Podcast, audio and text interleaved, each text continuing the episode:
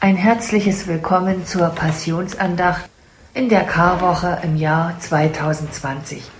Die Passionsandacht ist ein Ort, um hinzuhören auf Gottes Wort, um hinzuschauen auf ihn und um das gemeinsam zu tun. Wir feiern diese Andacht im Namen des Vaters, des Sohnes und des Heiligen Geistes. Amen. Als Eingangsgebet habe ich das Lied 446 im reformierten Gesangbuch aufgeschlagen, Du großer Schmerzensmann.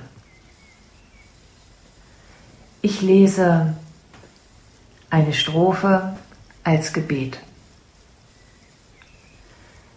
Dein Kampf ist unser Sieg, dein Tod ist unser Leben in deinen Banden ist die Freiheit uns gegeben. Dein Kreuz ist unser Trost, die Wunden unser Heil, dein Blut das Lösegeld, der armen Sünder Teil. Lieber Jesus Christus, es ist viel, was du uns gibst. Du gibst uns Leben, du machst uns frei, du tröstest uns.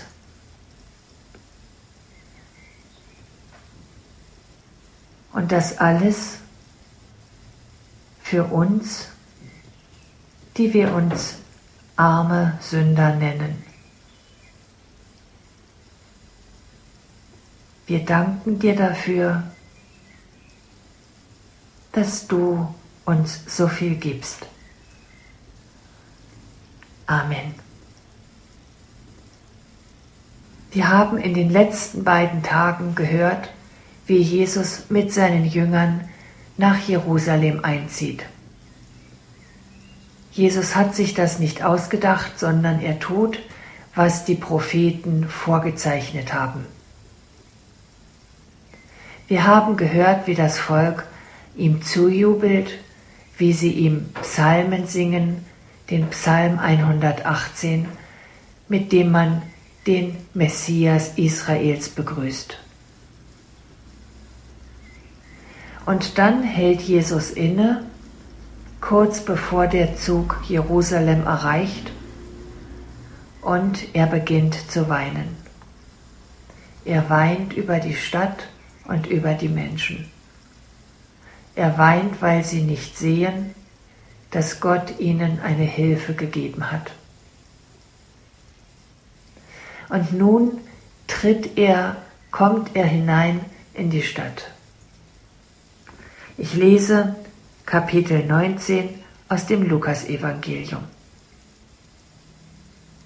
Und er ging in den Tempel und fing an, die Händler auszutreiben und sprach zu ihnen, es steht geschrieben, mein Haus soll ein Bethaus sein, ihr aber habt es zur Räuberhöhle gemacht. Und er lehrte täglich im Tempel.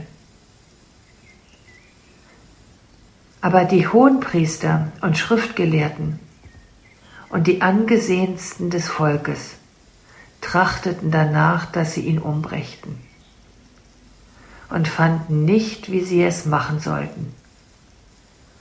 Denn das ganze Volk hing ihm an und hörte ihn. Jesus ist in Jerusalem und er geht ins Herz dieser Stadt.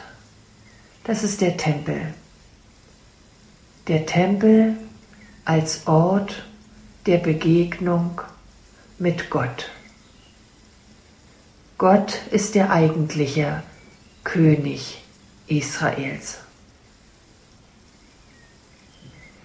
Jesus geht in den Tempel hinein und er fängt an, die Händler auszutreiben.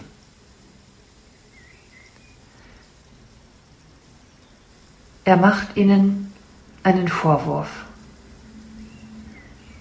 Mein Haus soll ein Bethaus sein, ihr aber habt es zur Räuberhöhle gemacht.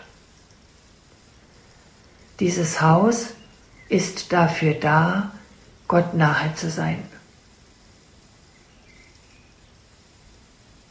Zu Hause zu sein.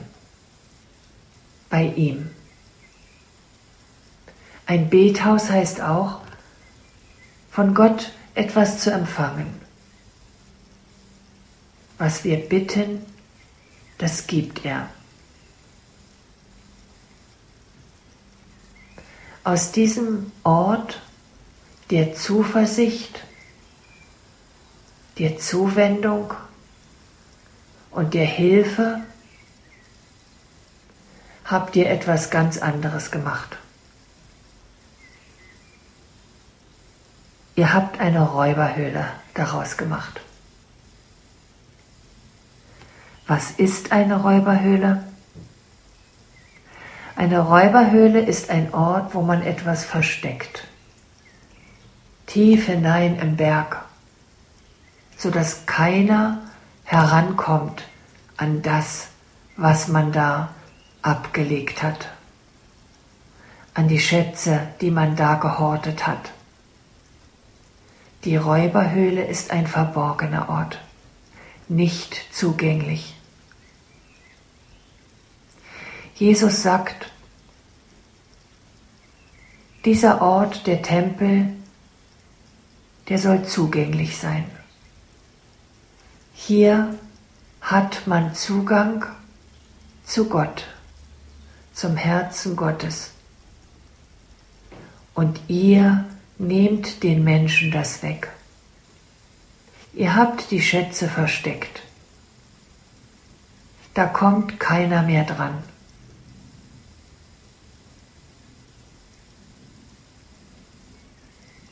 Wenn Jesus im Tempel ist und wenn er so redet vom Bethaus, dann ist das nicht nur eine Erinnerung daran, dass es so sein soll, dass Menschen Zugang zu Gott finden sollen. Wenn Jesus da steht, mitten im Tempel steht, dann ist der Zugang zu Gott da. Da, wo er ist, da ist auch der himmlische Vater. Kommt Jesus, dann ist da ein Bethaus um ihn herum. Was Jesus einfordert, das ist er selber.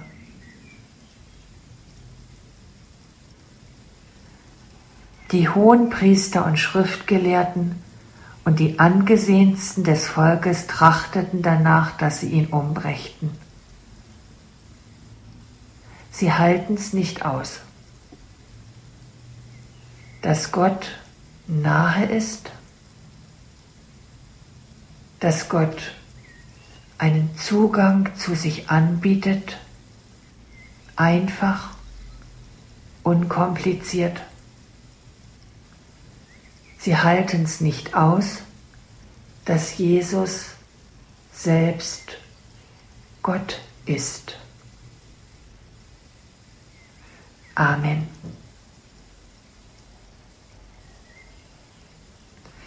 Ich spreche euch und ihnen den Segen Gottes zu. Gott segnet dich und er behütet dich. Er lässt sein Angesicht leuchten über dir und er ist gnädig mit dir. Er hebt sein Angesicht über dich und gibt dir Frieden. Amen.